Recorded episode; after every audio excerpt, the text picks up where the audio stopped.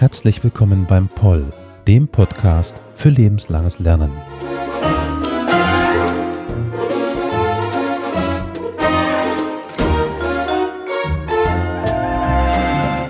Heute mit einer Rückkehr, könnte man sagen, weil heute haben wir einen Gast hier, der schon einmal da war. Frau Bock, herzlich willkommen. Danke und ich freue mich, dass ich zum zweiten Mal hier sein darf.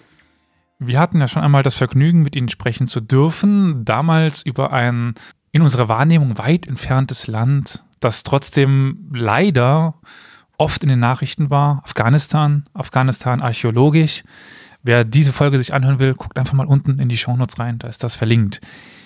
Wir hatten damals aber auch schon ganz am Rande über eine Sprache gesprochen, was mich schon zu dieser Zeit fasziniert hat wenn ich in meinen Übungen sitze, erzähle ich meinen Studierenden immer, das wichtigste Werkzeug, das wichtigste Tool, was sie brauchen, ist die Sprache.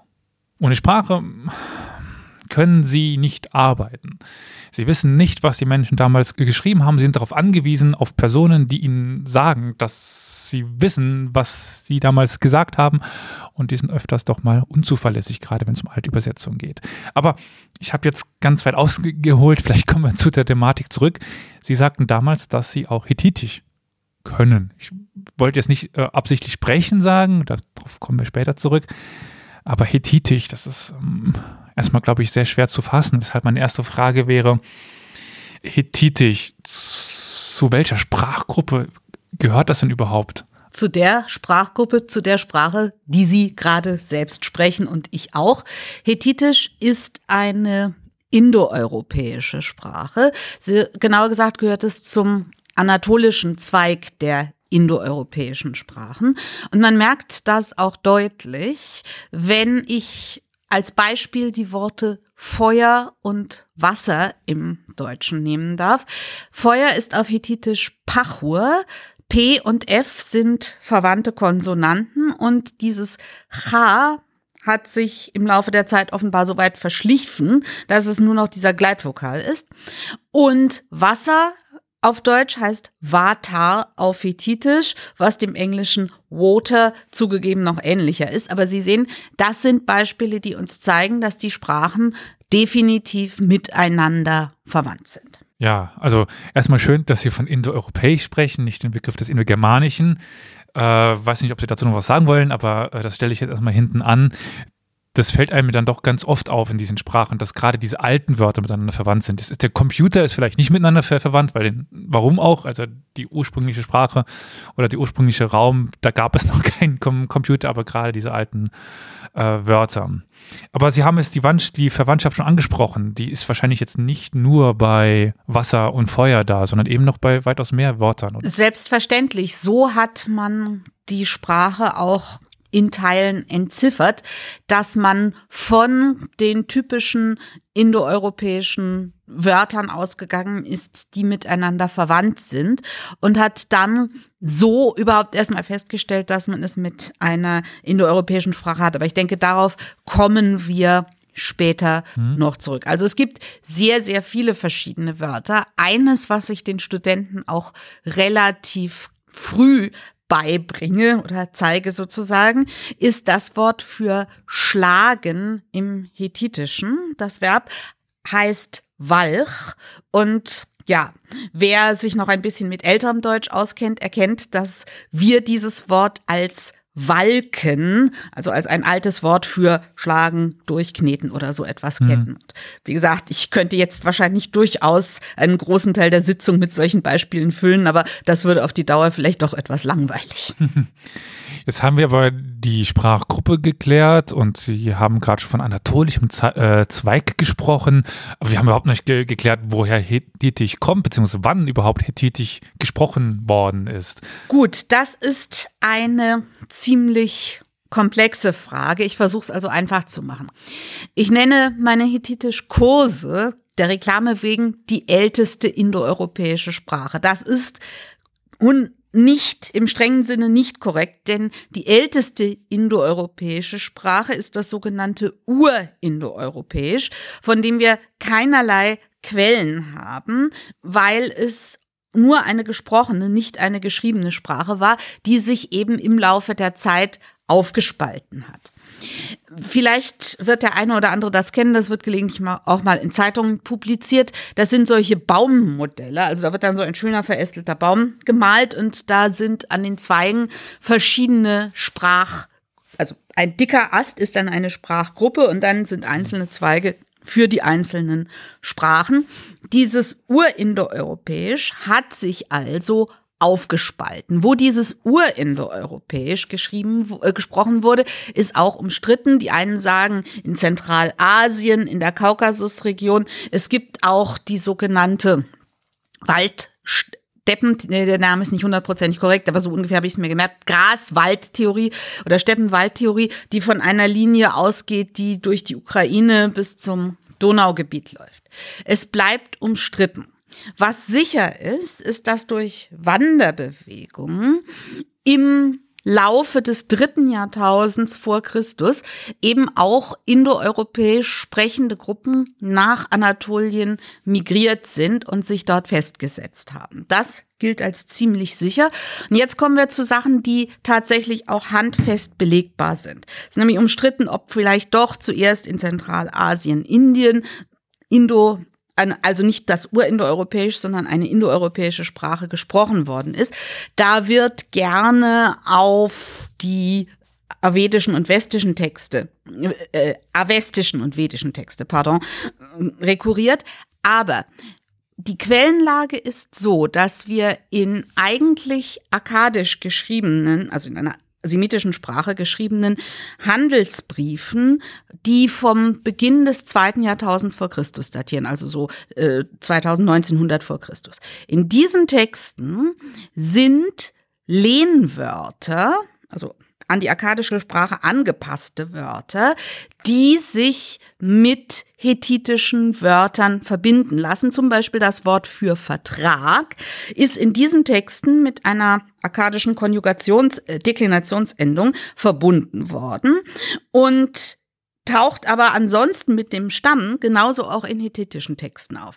Das bedeutet, dass damals die einheimische Bevölkerung diese Sprache schon gesprochen haben dürfte.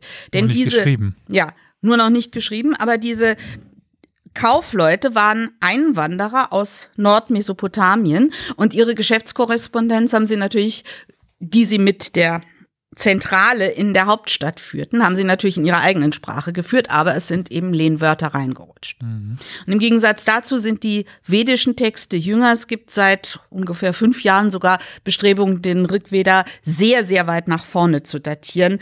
Das würde aber zu weit führen. Aber lange Rede, kurzer Sinn. Wir haben tatsächlich schriftliche Belege schon lange bevor echt ganze Texte in Hethitisch verschriftet werden. Das ist so ab dem 16. Jahrhundert vor Christus der Fall, aber gesprochen wurde die Sprache also, wie gesagt, schon früher. Jetzt haben wir schon verschiedene Räume angedeutet, also es wäre auch jetzt mein lückenhaftes Wissen, dass eben die indoeuropäischen Sprachen, so wie ich es gelernt habe, über Zentralasien dann in sich in zwei Richtungen ausbreiteten, also einmal eben die Indo-Seite ja, genau. und einmal die europäische Seite. Äh, und dann auch das Persische als ganz berühmtes äh, Beispiel, ja. die, ja, gut, das könnte man ein bisschen abdriften mit, mit Arien und so weiter, aber das lassen wir mal lieber. Mhm. Äh, aber Sie sagten es auch schon, Anatolien und Mesopotamien, Hethiter. Das ist ja auch ein, ich weiß nicht, ob man direkt von der Ethnie sprechen kann. Das können Sie mir vielleicht auch noch beantworten, auch wenn es ein bisschen abseits unserer Thematik liegt. Aber es ist ja ein Reich, ein Königreich, wenn man diesen Titel verwenden kann. Wo befinden wir uns denn jetzt geografisch? Also wir befinden uns was das Zentrum des Landes angeht, von dem das später dann eine Großmacht ausgeht, im Bogen des Kızıl des antiken Halys, im Zentralanatolien. Dort liegt die Hauptstadt des Hethitischen Reiches, das heutige Boaskale, damals Hattusa, ist allerdings nicht die Stadt, von der das alles ausging. Das war eine Stadt, die die Hethiter als Nesa bezeichneten und die in älteren Texten, in mesopotamischen Texten als Kanisch bezeichnet wird. So haben die Hethiter übrigens auch ihre Sprache bezeichnet, Nisumnili oder Kanisumnili, also die Sprache der Leute von Kanisch. Und Kanisch liegt für moderne Verhältnisse bei Kayseri in Zentralanatolien. Also äh, Entschuldigung, wenn ich Sie da unterbreche. Ich finde das äh, interessant. Also der Name von Hattusa, wie Sie es gerade ausgesprochen haben, ist mir natürlich schon über den Weg gelaufen und ich hatte auch schon mit Hethitern zu tun. Nur komme ich ja aus einer späteren Zeit, wo es dann ja Umschriften vom Arabischen gibt, wo es mhm. auch dieses S mit dem Dächelchen drauf gibt. Und das ist ja ein Sch dort. Oh ja, Deswegen, das aber da kommen wir wahrscheinlich später nochmal bei den Buchstaben und den, den mhm. Ziffern dazu. Aber ich musste gerade schon mal aufhorchen und ich dachte immer, das wäre Hatuscha. Ah, okay. Das ist tatsächlich ein Problem. Das erkläre ich am besten gleich. Genau. Machen wir erstmal mit der Ver Verortung weiter. Mhm, Entschuldigen ja. Sie. Gut, kein Problem. Aber das ist etwas, mit dem Schüler auch große Schwierigkeiten haben. Das muss ich auch mehrfach erklären, bis das im Kopf drin sitzt. Aber das kommt gleich. Also, wir befinden uns in Zentralanatolien. Dort also von dieser Stadt Nesa aus, erobert eine Gruppe, also die Elite dieser indoeuropäisch sprechenden Leute, dann weitere Gebiete und man setzt sich eben in dieser zentralen Stadt Hattusa fest. Und von dort aus hat man zunächst ein kleines Land, so steht das tatsächlich in einem historischen Text, das Land war klein. Aber schon bald, schon im 16. Jahrhundert greift man aus. Ein hethitischer König schafft es im 16. Jahrhundert vor Christus sogar Babylon in Südmesopotamien, im heutigen Südirak zu erobern. Das ist das alte hethitische Reich, dessen Macht allerdings sehr schnell wieder einschrumpft, unter anderem deshalb, weil, wenn man einem historischen Text glauben darf, ein beliebtes Hobby der damaligen Königsfamilie war, sich gegenseitig umzubringen. Das kennen viele Dynastien. Ja. Mhm. Und es ja, geht dann aufwärts, abwärts, so im 14. Jahrhundert vor Christus ist man wieder relativ mächtig, schrumpft dann aber wieder zusammen und ist da ja, im 15. Jahrhundert. Ich verwechsel das immer mit äh, so und so vieltes Jahrhundert und dann die Zahl. Also, im 14. Jahrhundert aber geht es wirklich aufwärts. Da haben wir den König Suppiluliuma, der seinen Machtbereich wieder tief in die Levante ausdehnen kann und dort auch mit Ägypten in Konflikt gerät. In dieser Zeit ist der hethitische Großkönig einer der Herrscher einer Großmacht. Also wir können uns das heute so vorstellen wie äh, Präsident der USA und äh, die Mitglieder des UN-Sicherheitsrats oder sowas. Jedenfalls sind das Männer, die sich in Briefen gegenseitig als mein Bruder anreden. Und das ist das Zeichen dafür, dass sie sich ebenbürtig sind. Das sind der Pharao von Ägypten, der König von Babylon, der König von Mitanni in Nord im heutigen Nordsyrien und der hethitische König. Und diese Großmachtstellung geht gut für über ein Jahrhundert bis etwa um 1200 aus Gründen, die umstritten sind, der große Zusammenbruch dieses bronzezeitlichen Systems im Ostmittelmeerraum kommt. Das ist die Frage, in, äh, in der Ägyptologie sagt man, das sind die berühmt-berüchtigten Seevölker. Aber die können definitiv nicht in Hattusa gewesen sein, obwohl hethitische Vasallenstaaten auch von ihnen erobert wurden. Für den zentralanatolischen Bereich geht man eher von Krankheiten aus, von äh, Pest von Seuchen, die dort jahrzehntelang gewütet zu haben scheinen und die dann letztlich dazu geführt haben, dass Hattusa aufgegeben wurde. Tatsächlich gibt es keine übergreifende Zerstörungsschicht in der Stadt, sondern es sieht wirklich so aus, als ob die Stadt aufgegeben worden wäre, als ob man sich aus der Stadt zurückgezogen hätte. Also nicht äh, gewaltsam erobert worden durch Verwüstung, durch das, Belagerung. Ja, das kommt erst später. Also es scheinen dann, nachdem die Stadt aufgegeben war, auch durchaus Leute drüber gegangen zu sein, die sich auch dort plündernd benommen mhm. hatten, mhm. aber sehr viel zum Plündern scheinen sie nicht gefunden zu haben, weil Wertsachen eben von in einem geordneten Rückzug offenbar mitgenommen wurden. Jetzt wurde diese Sprache dann wahrscheinlich irgendwann nicht mehr gesprochen. Ja. Aber wann wurde sie denn wiederentdeckt, beziehungsweise dann auch entziffert?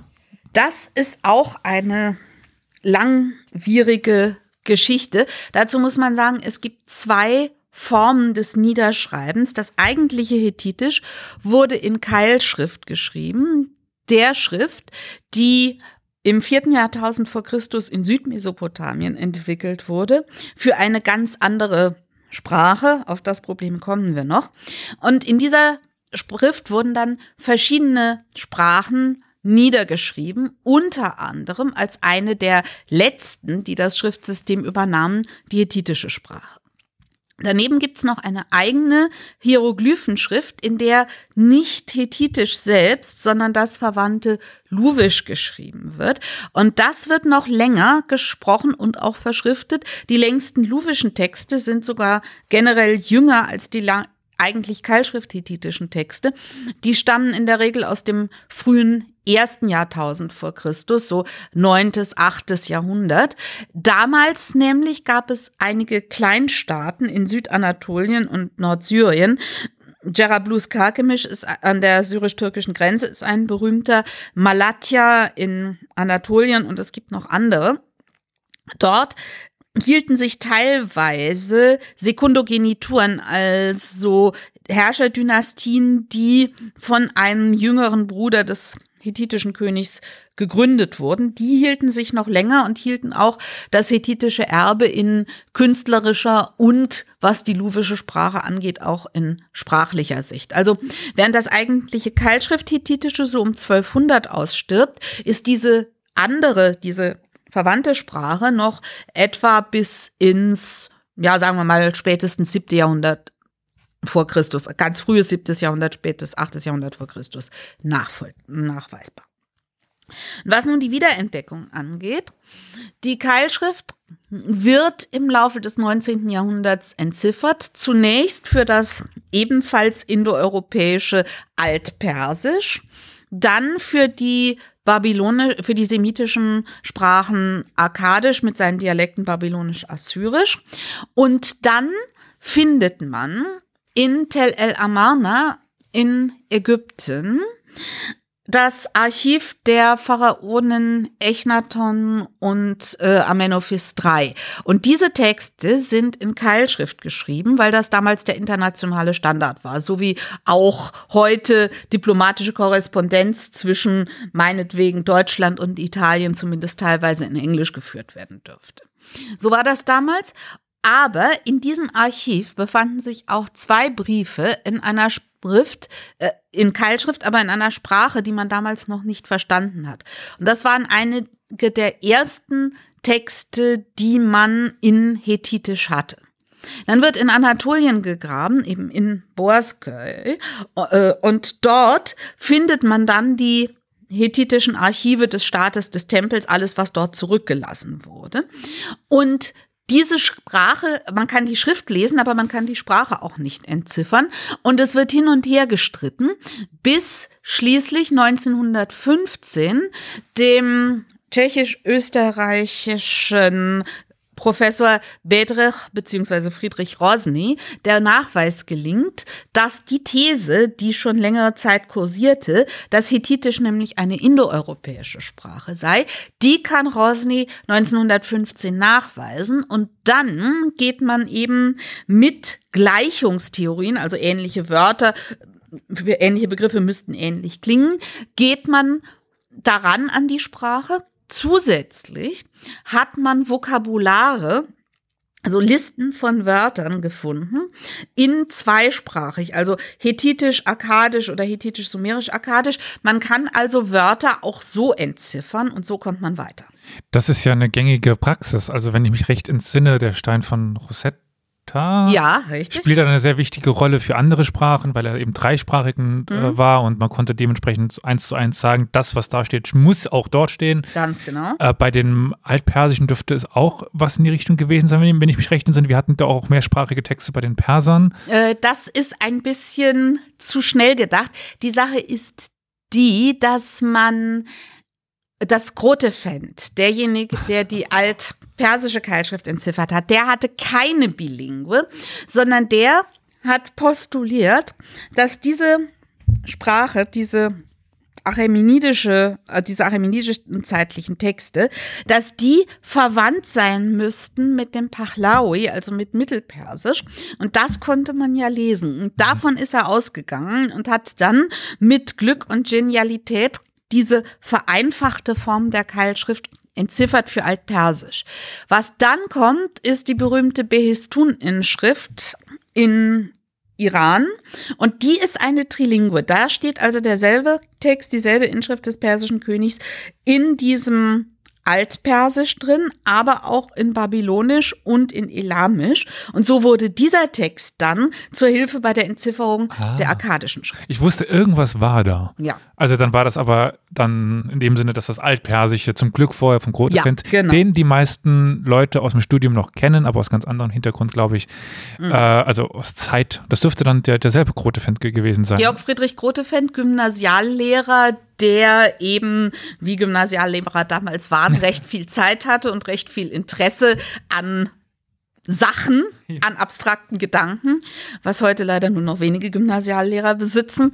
Und äh, deshalb hat er sich dann damit beschäftigt. Also ich muss jetzt sagen, ich weiß nicht, an welchen Grotefend Sie denken. Die Zeitberechnung, also der Grotefend, den man im Geschichtsstudium sich anlegen sollte, äh, ist ein Standardbüchlein, ein paar hundert Seiten dick, äh, wo es dann um Zeitberechnung geht, also um Kalenderberechnungen. Um ehrlich zu sein, muss ich sagen, da müsste ich jetzt selbst nachsehen, ob das derselbe ist. Hm, äh, würde irgendwie passen, hm. würde auch von, von der Zeit passen, aber kein Gewehr hier drauf. Aber nur mal, jetzt sind wir ein bisschen abhanden ge gekommen. Also, wir haben dann die These, dass es sich um eine indogermanische Sprache handelt, indoeuropäische Sprache. Ich bin selber noch in einem alten Sprech drin. Äh, und dann durch den Tschechen, tschechisch-österreichischen ähm, Rosny. Rosny oder Rosny, ich kann die Sprache nicht, muss ich zugeben. Der das dann Ganze mhm. schafft mit, wie Sie jetzt sagten, schon Wort, also mit der Annahme, dass Worte ähnlich klingen könnten, ja. schafft diese Sprache zu übersetzen. Ganz interessant. Und dann geht das dann auch irgendwann und es funktioniert. Also man kann diese Sprache heute lesen, oder? Man kann diese Sprache heute lesen und man sollte auch den erwähnen, dass es nicht nur Rosny war, sondern dass nach ihm noch andere kamen, die auf dem, was er geleistet hat, weitergemacht haben. Und das dauerte durchaus noch bis in die 20er, 30er Jahre des 20. Jahrhunderts und Vieles ist auch lange umstritten gewesen. Und deshalb sind wir Hethitologen äh, im Besitz einer Festschrift für eine Person, die den schönen Titel Es tut uns leid trägt. Das betrifft einen zugegebenermaßen genialen Spinner, einen gewissen Emil Forrer aus Straßburg. Die Forrer, die Familie Forrer war damals schon in der Archäologie in Straßburg äh, sehr aktiv. Sein Vater war Direktor des Museums. Und dieser Forrer studierte zunächst in Berlin Altorientalistik mit Schwerpunkt Akkadisch, stürzte sich dann aber auf die hethitische Sprache. Und weil er jung und wohl auch ein bisschen frech war und sehr viel Selbstvertrauen hatte, schlug er sehr viele Gleichungen vor für solche Wörter, von denen dann andere sagten, das kann nicht sein, das ist alles nicht richtig. Vor allen Dingen, als er mit dem Wort Achiava in einem hethitischen Text glaubte, Achaia, also Griechenland, gefunden zu haben. Und das wurde ihm dann von Doyens des Fachs besonders übel genommen. Er wurde rausgedrängt und musste hinterher sein Leben oft auf etwas abenteuerliche Weise fristen und landete schließlich in Mittelamerika. Um, das ist aber eine andere Geschichte. Jedenfalls, lange Rede, kurzer Sinn. Es hat sich heute herausgestellt, dass das meiste was Forrer vorgeschlagen hat, sich im Nachhinein durch andere Forschungen bestätigen ließ. Er war intuitiv und hat vieles nur vermutet, hat aber richtig vermutet. Und ja, heute wissen wir eben, dass er recht hat und deshalb trägt die Gedenkschrift für diesen Forscher den hethitischen Titel Sarnikzel. Das bedeutet auf Deutsch Wiedergutmachung oder eben etwas flapsig ausgedrückt, es tut uns leid. Okay, interessant. Das ist mir so in anderen Richtungen auch noch nicht über den Weg gelaufen.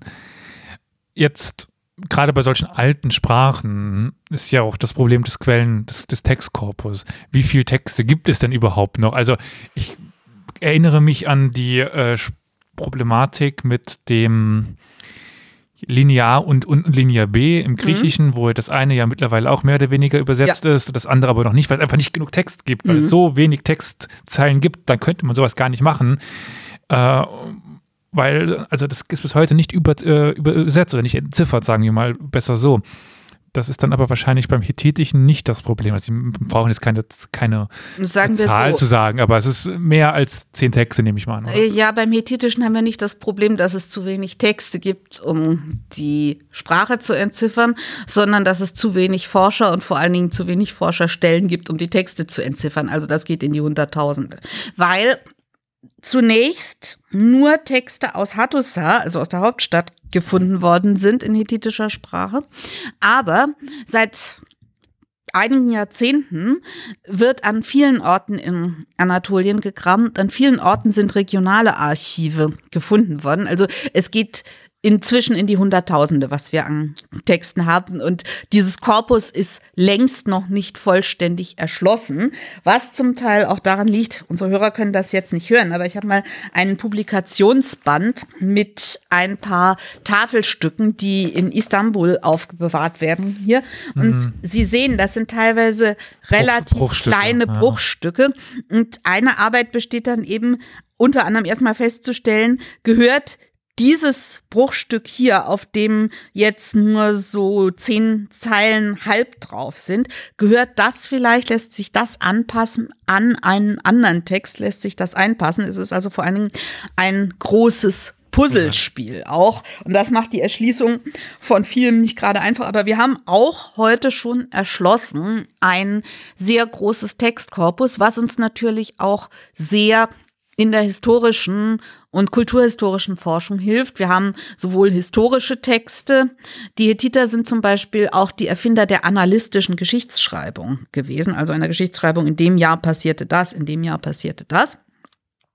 Das hilft uns viel. Wir können diese historischen Quellen mit Quellen aus Ägypten, aus Mesopotamien in Bezug setzen.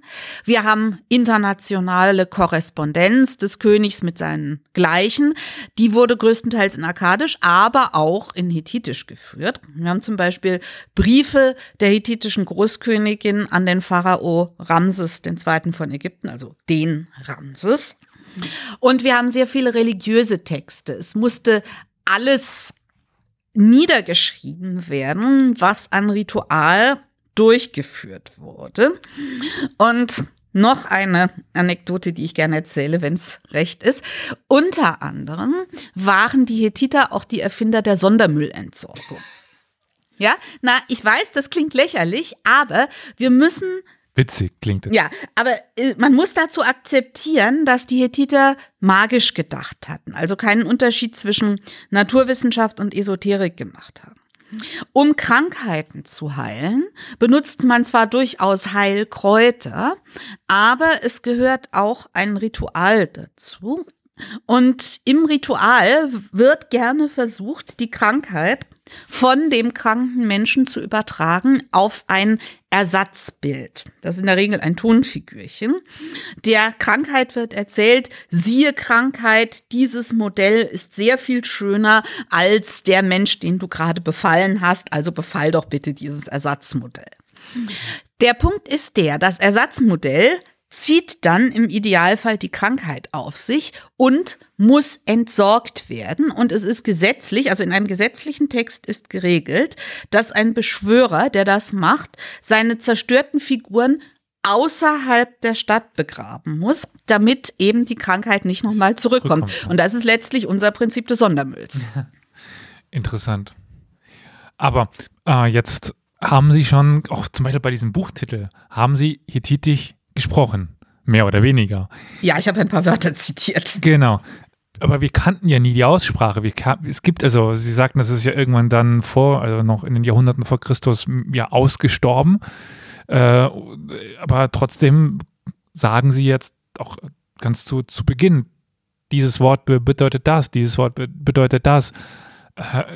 Kann man heute Hethitisch irgendwie noch sprechen oder sind das nur Hilfskonstruktionen? Das, also die Aussprache sind sicherlich Hilfskonstruktionen. Wobei man auch über Phonetik einiges sagen kann. Sie haben zum Beispiel diese Sache mit dem S mit dem Hatschek angesprochen. S mit so einem Dech, einem umgekehrten Dach, das Zeichen wird in der slawischen Sprache als Hatschek bezeichnet. Dieses S wird normalerweise wie Sch ausgesprochen. Wir wissen aber, dass die Hethiter, wenn sie ihre eigene Sprache verschriftet haben, kei eigentlich kein normales Zeichen mit S geschrieben haben. Es gibt auch Zeichen für ein S ohne äh, Sibilierung, also für ein S ohne SCH. Und die Hethiter haben in ihrer eigenen Sprache solche Zeichen niemals benutzt. Wenn sie Fremdsprachen gesprochen, geschrieben haben, dann haben sie diese Zeichen durchaus getrennt. Also da haben sie einen Unterschied gemacht zwischen SCH und S. Aber wir vermuten, dass in Nordsyrien tatsächlich diese Sibilanten irgendwie verschliffen wurden, weil es vergleichbare Hinweise für Verwechslungen auch in akkadischen Texten aus Nordsyrien gibt. Und so vermuten wir einfach, dass die Hethiter nur einen S-Laut hatten, und zwar nicht den aspirierten, also nicht den SCH-Laut. Und sie haben sich eben irgendwie entschieden, nur die Zeichen zu benutzen, äh, die das SCH in anderen Sprachen, also das, was wir als SCH bezeichnen, in anderen Sprachen visualisiert haben. Daraus lässt sich die These ableiten, dass möglicherweise das hethitische S nicht ganz so geklungen hat wie ein modernes indoeuropäisches S, sondern dass es in irgendeiner Weise verschliffen S aspiriert oder sowas war. Und dass die Aussprache, die die Hethiter mit diesen Zeichen verbanden, am ehesten zu ihrem passte und dass sie deshalb das benutzt haben. Das ist auch eine Erkenntnis, die als ich angefangen habe zu studieren, recht neu war. Deshalb findet man in alten Büchern alten historischen Büchern auch immer noch die Umschrift Hattusha und Murshili und Hattushili, weil man das damals einfach gesagt hat, das ist im Akkadischen ein Sch-Zeichen, also sprechen wir das auch so aus. Aber neuere Forschung hat eben bewiesen, dass es wahrscheinlich eben nur mit S gesprochen wurde. Und da mein Lehrer auf diese Dinge sehr viel Wert zu legen pflegte, habe ich mir, ist mir das in Fleisch und Blut und Gehirn übergegangen. Aber es ist natürlich erklärenswert, warum ich, ich muss Studenten auch erklären, wenn wir in einem Text ein Wort in einer anderen Sprache haben, ist das Zeichen durchaus SCH zu lesen. Ich fürchte, wir sollten aber jetzt noch mal ein bisschen an den Anfang zurückgehen, sonst wird das zu kompliziert, sonst äh, versteht bald niemand mehr was. Um auf Ihre Frage zurückzukommen. Wenn ich jetzt mit einem Native Speaker gegenüber säße, könnte ich wahrscheinlich nicht mit dem sprechen. Ich würde ihn nicht verstehen und er würde mich nicht verstehen. Das habe ich gemerkt, wenn ich, obwohl ich durchaus mein Altgriechisch Prüfung abgelegt habe, wenn ich mit zeitgenössischen Griechen zusammen bin, verstehe ich vielleicht ein Wort in zehn von dem, was die sagen und auch nur dann, wenn ich weiß. Also zum Beispiel habe ich mal einen Vortrag für griechisches Publikum mit Übersetzung gehalten und dann habe ich einige von den Wörtern, die der Übersetzer gesagt hat, mitgekriegt, weil ich wusste, was ich gesagt habe. Und so ähnlich könnte ich wahrscheinlich auch mit einem hethitischen Native Speaker kommunizieren. Wir müssten einen Text vor uns haben und ihn gemeinsam lesen und dann würde ich wahrscheinlich relativ schnell auf die Aussprache kommen und dann könnte ich kommunizieren. Ansonsten könnte ich schriftlich mit ihm kommunizieren. Dann könnte ich da direkt anschließen, wenn man schriftlich kommunizieren könnte. Also das an, das sind das, die Aussprache, das sind Rekonstruktionen, mhm. Überlegungen, Theorien hinten dran. Würde mich jetzt auch schon fast interessieren, wie das bei dem akkadischen ist, aber das führt jetzt zu, zu weit. Ähm, Sie sagten, es wird mit Keilschrift geschrieben hauptsächlich.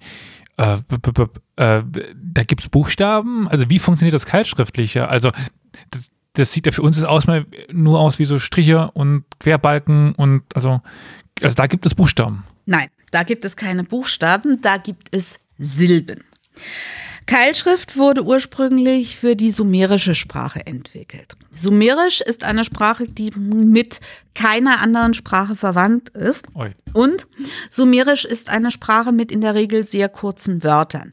Die meisten Grundwörter haben nur eine oder maximal zwei Silben, an die dann allerdings Konjugations- und Deklinationsendungen angehängt werden.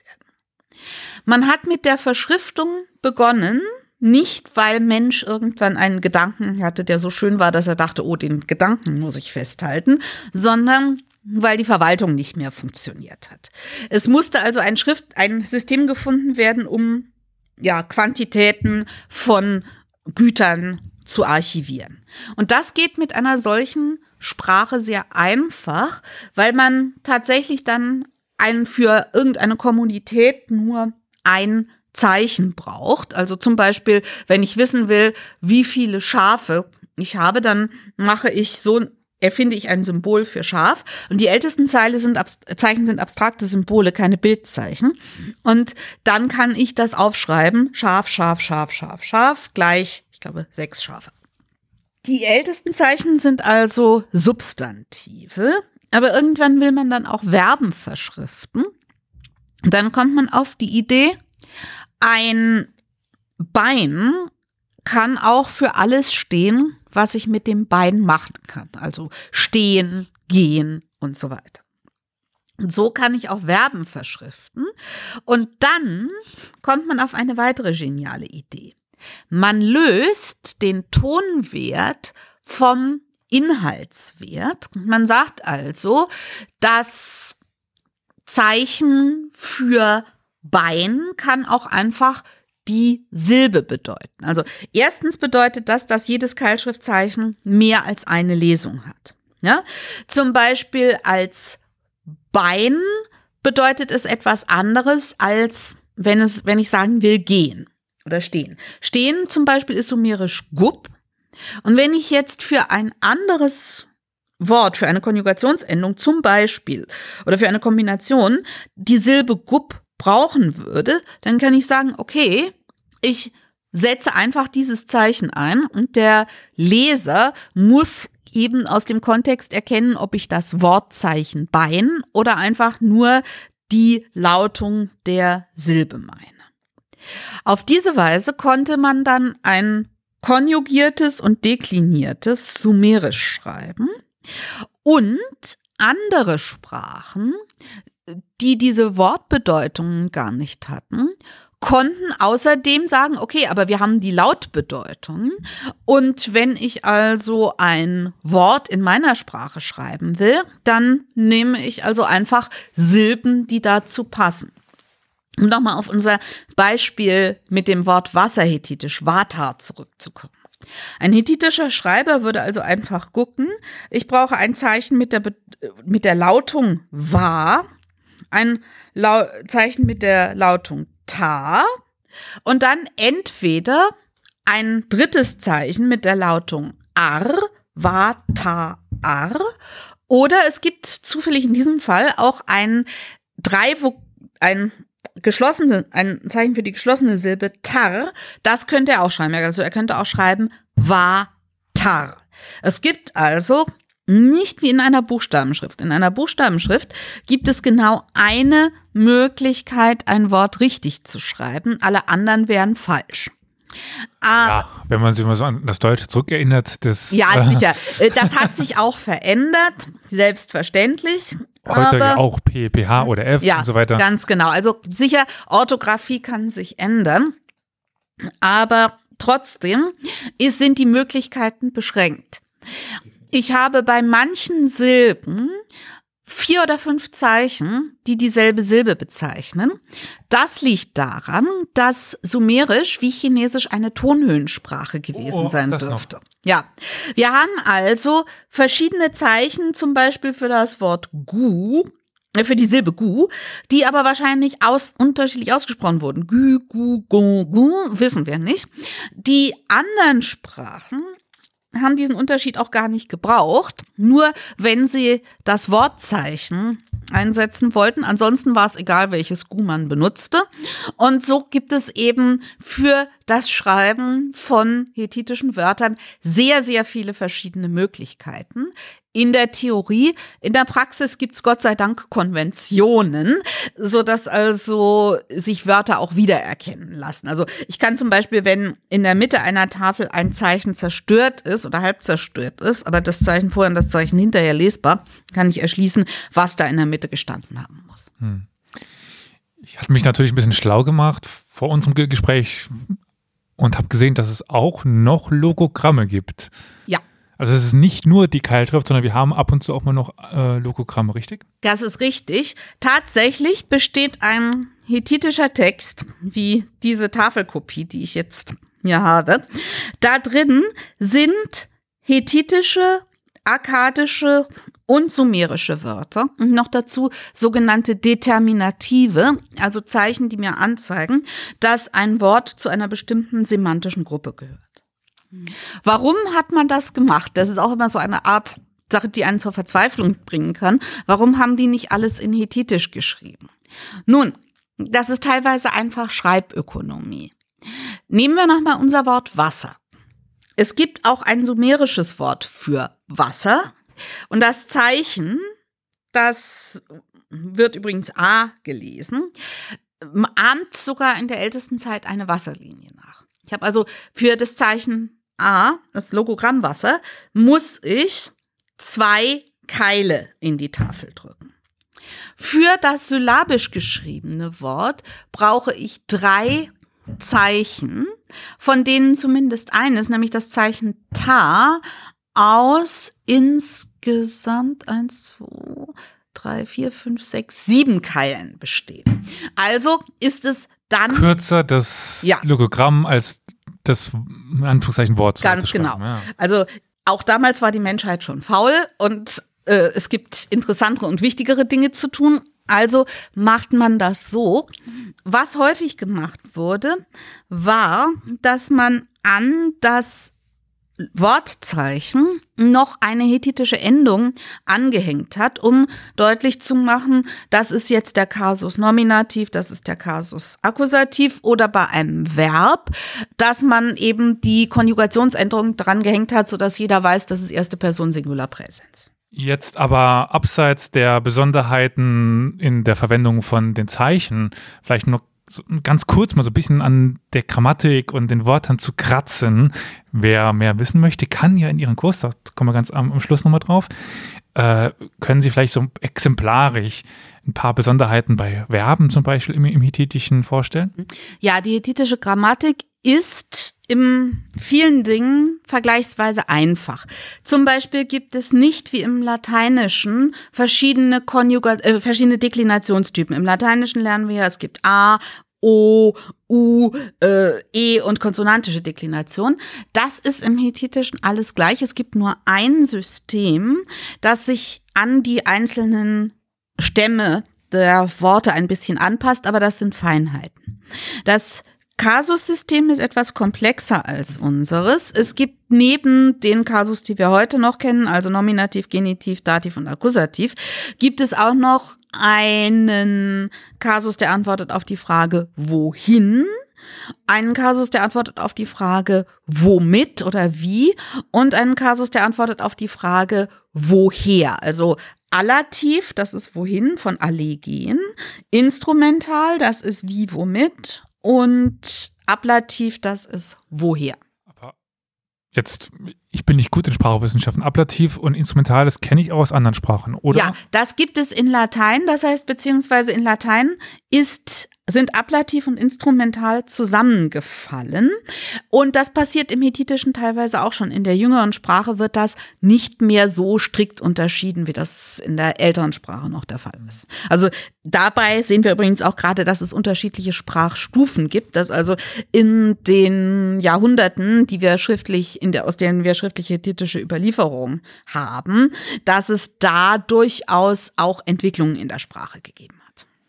Es mag tatsächlich passieren, dass sich Sprachen weiterentwickeln. Mm, das tun sie ständig. Ja. Und das ist auch völlig in Ordnung so. Äh, ja, Verben haben Sie angesprochen. Das sage ich Schülern zum Mut machen in der zweiten Lektion, wenn wir ans Verb gehen. Das hethitische Verb hat eine charmante Eigenschaft, es hat nämlich keinen Konjunktiv. Man muss also, ja, ich, eigentlich ist der Konjunktiv natürlich sehr nützlich, um bestimmte Dinge auszudrücken. Man kann sich mit dem Menschen, den man liebt, nicht streiten oder könnte es nicht, wenn es keinen Konjunktiv imperfekt gäbe, denn dann könnte man sich nicht vorwerfen, was du alles hättest tun sollen. Aber das macht die hethitische Sprache einfach mit einem unveränderlichen Partikel. Man muss also nicht so viele Konjung äh, Konjugationsparadigma auswendig lernen. Das ist insofern ein Vorteil. Sehr schön. Also ähm, dann doch ganz interessante Funktionen dort. Aber jetzt, bevor wir zur abschließenden Frage kommen, nochmal ganz kurz. Also wenn man Hethitisch lernen möchte, dann kann man das bei Ihnen machen, richtig? Ja, ich fange jetzt im Januar mit einem Brückenkurs zum Thema an. Es ist so, dass ich die Kurse immer anpasse, je nachdem, welche Leute da sind. Es gibt welche, die sind seit Jahren dabei und können am Anfang schon mehr. Aber Hethitisch lernt sich sehr schnell. Ja, die Grundlagen. Es gibt drei Grundkomplexe der Grammatik. Substantiv, also Nomen, Substantiv, Adjektiv, Verb und die satzeinleitenden Partikeln, das sind hauptsächlich Pronomen, also während unsere Pronomen mitten im Satz stehen, stehen viele hethitische Pronomen am Satzanfang. Und wenn man das hat, dann kann man schon sehr viel an einem Text direkt übersetzen. Deshalb kann man praktisch von Tag eins mit ein bisschen Hilfe in die Textarbeit hineingehen. Man wird also nicht erst mit ewig langen Übungen konfrontiert, sondern man geht direkt an den Originaltext ran und übersetzt ihn zumindest in Teilen mit Hilfestellung und kommt damit also direkt auch schon mit dem Text Material, mit der Originalstimme der Kultur in Berührung. Und insofern kommen die Lern, die ersten Lernfortschritte kommen recht schnell, wenn man sich ein bisschen anstrengt und ich passe das immer an. Wenn ich neue Mitschüler habe, dann wiederhole ich die Grammatik von Tag eins. Das tut nämlich niemandem weh. Das merke ich. Also auch Leute, die schon lange dabei sind, stellen noch Fragen oder finden, dass die Wiederholung ihnen gut tut, beziehungsweise sollte einer es nicht finden, dann habe ich genügend lehrerhafte Gemeinheit drauf, um der Person zu demonstrieren, dass sie alles nun auch noch nicht weiß. Aber wenn man jetzt den Kurs bei Ihnen besucht hat und äh, sich das Hethitisch ein bisschen einverleibt hat, was bringt einem das denn jetzt? Also was bringt einem der Erwerb von alten Sprachen oder man könnte sagen toten Sprachen, dieser Klassiker beim Latein, das, ja. das spricht doch keiner mehr. Warum sollte ich das denn lernen? Es gibt zwei Gründe. Erstens der Inhalt der Texte.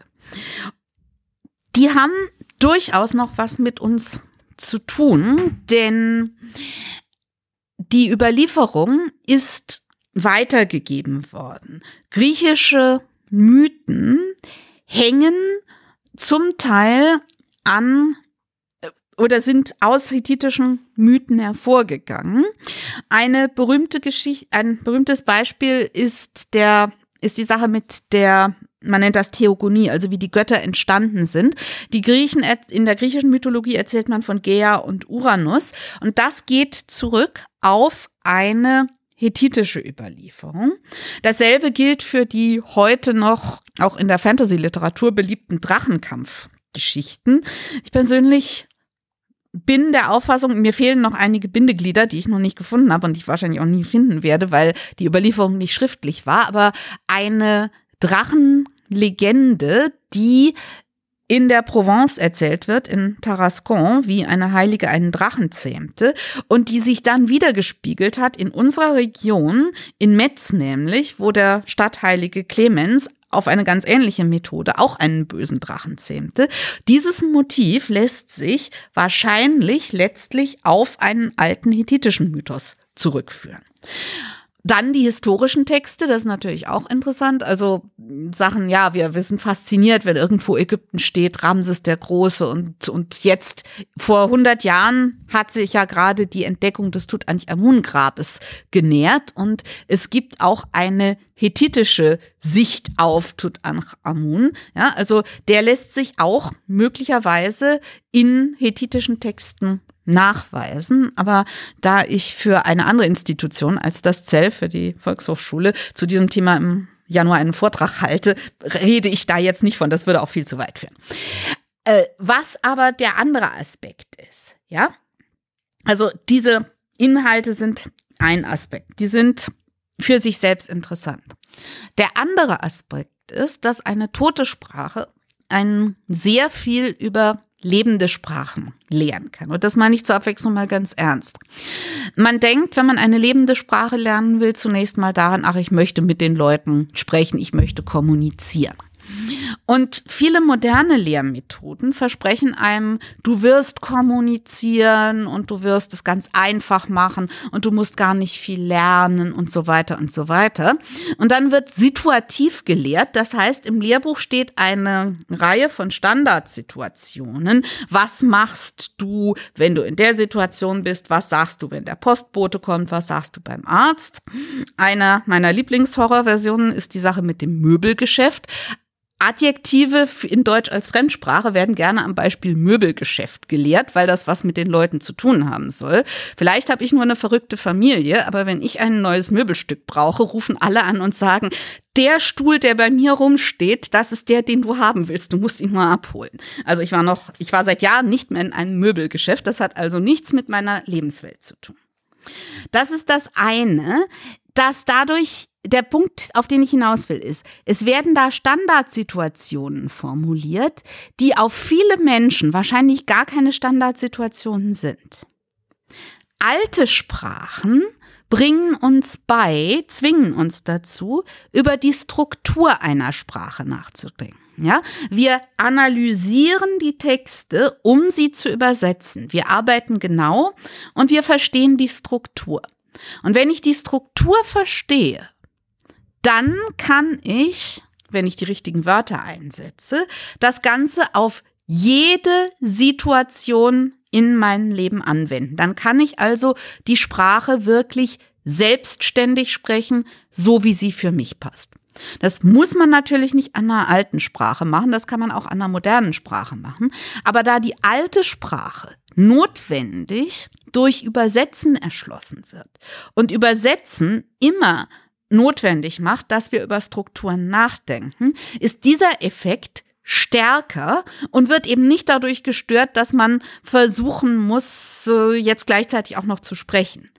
Eine Sprache durch Sprechen lernen funktioniert nur, wenn man die Struktur vorher Intus hat, denn ansonsten ist das Gehirn überfordert. Ich muss dem anderen Menschen zuhören, ich muss verstehen, was der sagt, ich muss mir eine inhaltliche Antwort überlegen und dann muss ich die noch in der anderen Sprache rüberbringen. Das ist eigentlich eine Überforderung für das Gehirn, es sei denn, es ist mit der Sprache so vertraut, dass es das diesen Aspekt sozusagen nebenher machen kann. Und dazu braucht es die Struktur. Also das kann ich selber so bestätigen. Also mein Latein ist zwar nicht mehr das Beste, aber nichtsdestotrotz hat mir das, was ich im Latein gelernt habe, geholfen, andere Sprachen eben zu verstehen. Sehen Sie, ganz genau. Und gut, da bietet sich das Latein als sehr regel, also eine Sprache mit sehr vielen Regeln natürlich auch an. Mhm. Selbstverständlich. Hethitisch hat etwas weniger Regeln, aber ich stelle immer wieder fest, dass ich im Hethitisch-Unterricht auch auf moderne Sprachen eingehe, in denen sich ein bestimmtes Phänomen spiegelt. Und so trägt das eben auch allein durch einen Denkanstoß bei, sich auch zu fragen, wo kommt denn das in der modernen Sprache her? Wie ist das jetzt genauso? Und so lernt man mit Hethitisch gleichzeitig jetzt nicht von null auch noch eine andere moderne Sprache, das kann ich nicht versprechen. Aber dass man ein besseres Verständnis auch für andere moderne Sprachen bekommt, das ist durchaus schon passiert. Dann vielen, vielen Dank für die Ausführungen und ich würde sagen, wenn Sie weitere Informationen haben möchten, schauen Sie einfach unten in die Shownotes rein. Da ist der Kurs verlinkt und alle wichtigen Informationen. Aber Ihnen erstmal vielen, vielen Dank. Und ich danke Ihnen, dass ich über ein Thema sprechen durfte, das mir doch sehr am Herzen liegt.